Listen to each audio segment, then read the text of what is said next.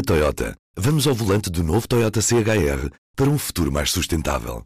Se esse também é o seu destino, escolha juntar-se a nós. O novo Toyota CHR, para além de híbrido ou híbrido plug-in, incorpora materiais feitos de redes retiradas do mar. Assim, foi pensado para quem escolhe ter um estilo de vida mais ecológico e consciente. Cada escolha conta e escolher o novo Toyota CHR é ir mais além pelo planeta azul. Saiba mais em toyota.pt. Vamos terminar mesmo agora, que o nosso podcast, o tempo está a acabar, se não temos a eternidade que meteu o universo pela frente. Ótimo, os cientistas adoram surpresas. Agora está cheio de bolos, agora é só bolos. Há uma semana, o físico e comunicador de ciência Carlos Filhais deu a sua última aula na Universidade de Coimbra. Há um fenómeno físico qualquer. Pediram-me para fazer uma uh, segunda última lição, porque de facto a última lição já foi. Eu estou disposto a fazer uma terceira última lição e eventualmente a montar um negócio de últimas lições bastante barato, acessível para toda a gente. Eu sou a Aline Flor e neste P24 converso com Carlos Violhais sobre o prazer de comunicar ciência, a investigação científica em Portugal e os planos para a reforma daquele que é um dos cientistas mais queridos dos portugueses. É, até impressionado porque estava lá todo o tipo de comunicação social, imprensa escrita, hum, rádio, televisão, vários canais, a CMTV, mas estavam interessados. E então, se uma pessoa, houve um colega meu que comentou comigo, não é? Até porque é que há de vir para um professor de ciências? Perguntei eu. Uh, lá... que escreve sobre pipocas e, e Wi-Fi e 5G. Exatamente, é, é, é, graças, é graças eu um dia para o Correio da Manhã fizemos um lançamento de um livro em que engoli os remédios todos de pseudociência, aqueles, aquelas drogas dos homeopatas, engoli uma coisa inteira e não morri, e o Correio da Manhã, pá, foi uma vez em que eu apareci, pá, cientista tenta suicidar-se em público e não consegue, mas com homeopatia, com homeopatia, não consegue. E eles ficaram, impression... ficaram impressionados. E é maneiras de comunicar a ciência, isto chega ao público. Porquê? Porque aquelas coisas que eu tomei as pessoas tomam. As pessoas tomam, com a diferença, que também não morrem, como eu, com certeza, com a diferença que eu tomei uma vez uh, e, e paguei e é caro. E elas estão sempre a tomar e é muito mais caro. E, portanto, aquilo é, aquilo é mais caro do que até os medicamentos, uh, medicamentos propriamente ditos. E, portanto, o Correio da Manhã, eu disse-lhes, contei-lhes esta história. E disse, olha, vocês, nós precisamos de aliados. E, e o Correio da Manhã, céu dos jornais e de televisões mais vistas, é pá, tem de estar do lado certo. Hoje é o primeiro dia do resto da minha vida. É, aliás, deixe lembrar-vos, é o primeiro dia do resto da vida de todos.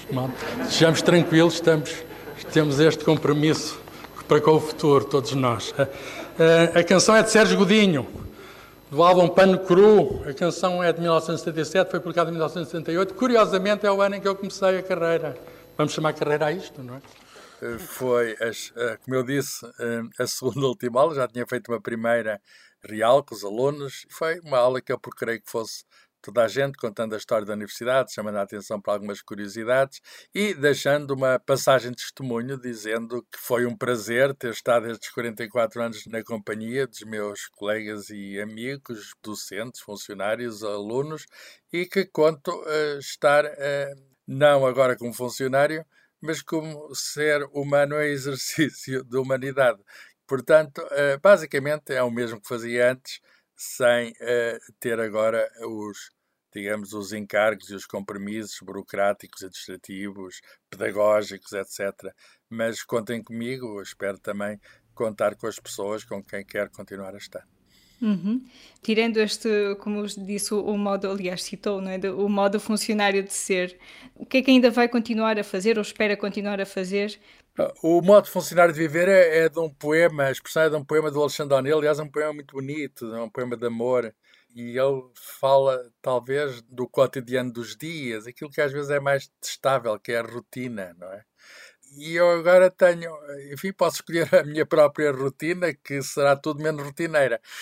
E, portanto, o que é que eu quero fazer? Quero fazer as coisas que gosto mais, uh, ganhei esse direito, uh, gosto muito de ler, gosto muito de escrever e gosto de viajar, gosto de ler antes de viajar, de escrever depois de viajar, de ler enquanto viajo, e portanto gosto, no fundo, de conhecer o mundo. Pode-se conhecer o mundo diretamente, pode-se conhecer o mundo através dos livros, e gosto de dar o mundo a conhecer aos outros. Eu sou físico, tenho esta, enfim, de formação profissional, de tentar perceber as coisas, como é que o mundo é como é, que parte somos nós do mundo. Eh, essa é, digamos, a grande eh, questão da ciência, não é? Quem somos nós no mundo, que mundo é este onde estamos, e a filosofia interroga-se qual é o nosso papel no mundo, e estas questões são questões que se continuam a colocar a todos, e e o meu papel, eu não sei, o papel da humanidade, eu queria muito que fosse uh, o papel que o próprio Carl Sagan disse, que é o papel, a ambição, dizia ele, a ambição de conhecer, Uh, é, ele dizia que o ser humano é a única parte do universo que o pode conhecer plenamente. E isso deve ser também uma obrigação é uma possibilidade e deve ser também uma obrigação. Enfim, há uma escala, eu sou apenas um mero exemplar da vasta variedade humana, mas à minha pequena escala, aquilo que eu for descoberto, eu prometo ir contando. E isto através de podcasts como este, através de. não é apenas a imprensa escrita, agora temos novas tecnologias que a própria ciência proporcionou. O mundo mudou, o mundo vai continuar a mudar e a ciência, o nosso, a nossa aquisição de conhecimento, tem um papel na mudança de vida que nós vamos experimentando no mundo. Sim.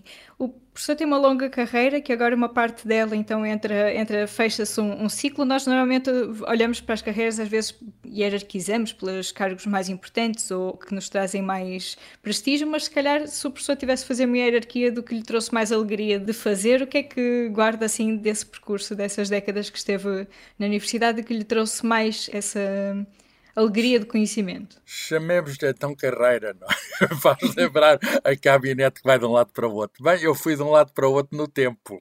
E é uma coisa que não podemos deixar todos nós de fazer. Vamos de um lado para o outro no tempo. Enfim, desde o meu percurso de infante, que começa, digamos, a fazer suas minhas leituras uh, até ao homem que sou hoje, foi longo o caminho, o caminho primeiro de aprendizagem, devo grande parte ao, de, daquilo que sou hoje aos meus professores, à escola, mas depois também a, a mim próprio, no sentido em que eh, uma pessoa, e isto é como a qualquer outra pessoa, podemos fazer certas escolhas, uns têm escolhas mais limitadas, outras maiores, mas eu pude fazer escolhas, eu escolhi bem, escolhi o curso de Física, apaixonei-me apaixonei por essa senhora que é Física cheia de encantos, ao fim de algum tempo ainda estamos enamorados, temos uma vida comum, digamos, eu sei que há muita gente que gosta dela e ela tem, digamos, tem de satisfazer muita gente, mas eu não me queixo. E e, portanto, feliz. é uma relação feliz. A física dá-nos sempre novas possibilidades, há sempre novas interrogações. E depois uh, fiz uma coisa que, que eu vou tentar ligar a, a, ciência geral, a minha ciência, a física, a ciência geral, com a cultura. Quer dizer, tentar uh, mostrar que a ciência, a física e a ciência geral são apenas partes da cultura humana. Quer dizer, uh, o ser humano tem muitas dimensões, a necessidade de conhecer é uma delas, mas há outras necessidades. Por exemplo, a arte responde a algumas das necessidades humanas e eu sempre procurei, no meu trabalho de comunicação de ciência, eu quis levar a ciência às pessoas. Uh, uh, eu, eu, eu, eu recebi a ciência porque alguém me comunicou na escola e fora da escola, através de livros de divulgação científica, e eu tentei passar também aquilo que me foi dado. Se a técnica tinha resultado para mim, não é? Se deu, se deu resultado pelo menos num exemplar humano, pode ser e, e que, e, que, que, também desse para outros. E o que é certo é que hoje muitos, muitos testemunhos de estudantes ou de pessoas que eu não conheço, mas que foram leitores dos meus livros e que ou que me viram em programas de rádio, televisão, etc. E são pessoas que me deram mensagens de que só me podem uh, só me podem proporcionar contentamento. E, portanto, eu fiz esse trabalho de comunicação de ciências, escrevi livros, ou pessoas que leram esses livros, uh, perguntar o que é que eu gostei mais.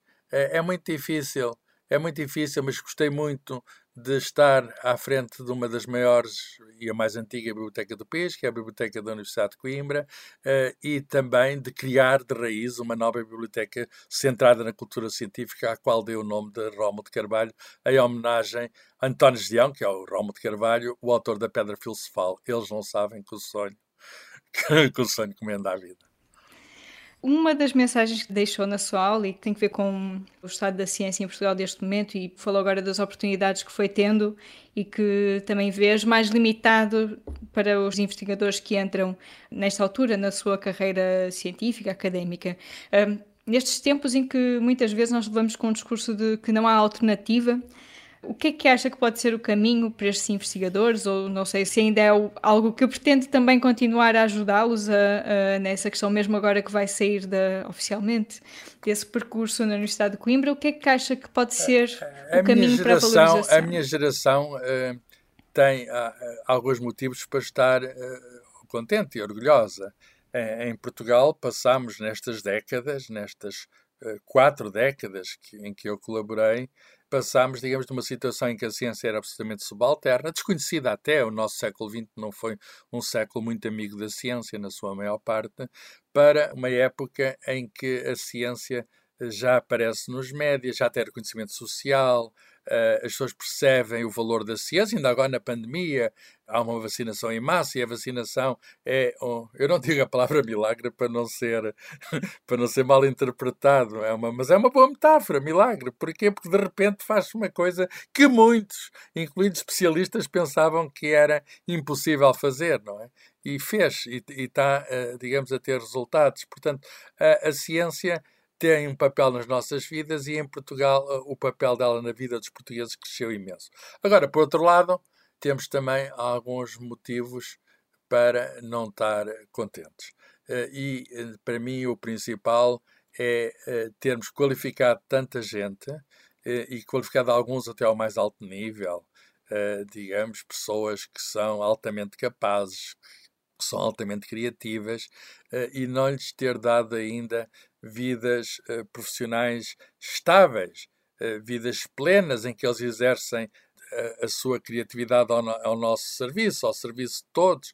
Muitos jovens tiveram, enfim, por escolha própria, mas às vezes uma escolha muito condicionada por ter de ir pelo mundo fora e onde puderam de facto ser conhecidos e em Portugal há, digamos, eh, a universidade não se soube renovar geracionalmente, eh, a própria indústria, o tecido económico, não soube ainda receber os mais jovens e dar-lhes o papel que eles merecem, o, papel que, que eles merecem e que nós necessitamos.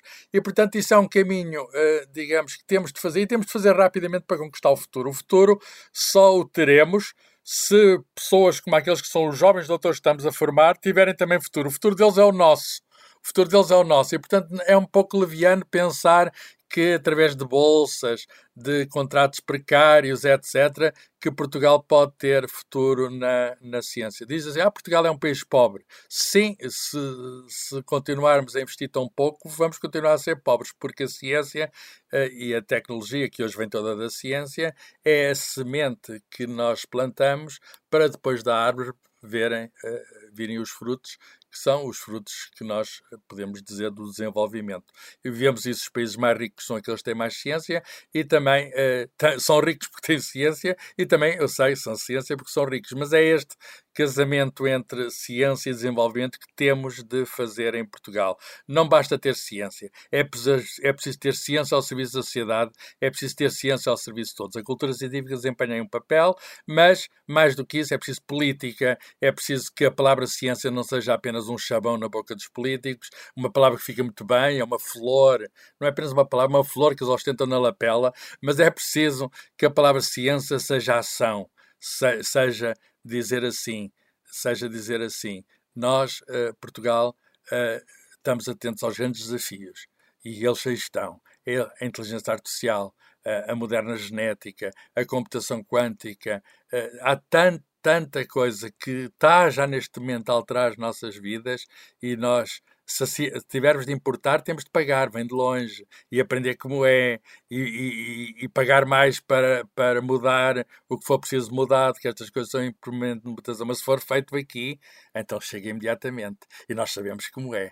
Nós temos aquilo que, em, que nessa, nessa língua universal se chama o know-how, ou saber como. saber como. Portanto, é preciso não apenas o saber, mas o saber como. E é isso que precisamos para termos, eh, digamos, um confiança no futuro. Muito obrigado. Não foi a última, não foi a última. Quero dizer, quando precisarem de mim, aqui estou. Contem comigo. Obrigado, bem-ajam. Bem-ajam. Carlos Filhais, físico e comunicador de ciência que termina a carreira na Universidade de Coimbra, mas promete não sair de cena. Eu sou a Aline Flor e este foi mais um P24. Não se esqueça de que o público continua a dar um desconto na assinatura para os ouvintes dos nossos podcasts. Em público.pt assinaturas, basta inserir o código POD10, POD10, para ter 10% de desconto numa assinatura do público. O código é válido para novas assinaturas ou assinaturas expiradas há mais de 90 dias. O P24 volta amanhã. Tenha um bom dia o público fica no ouvido.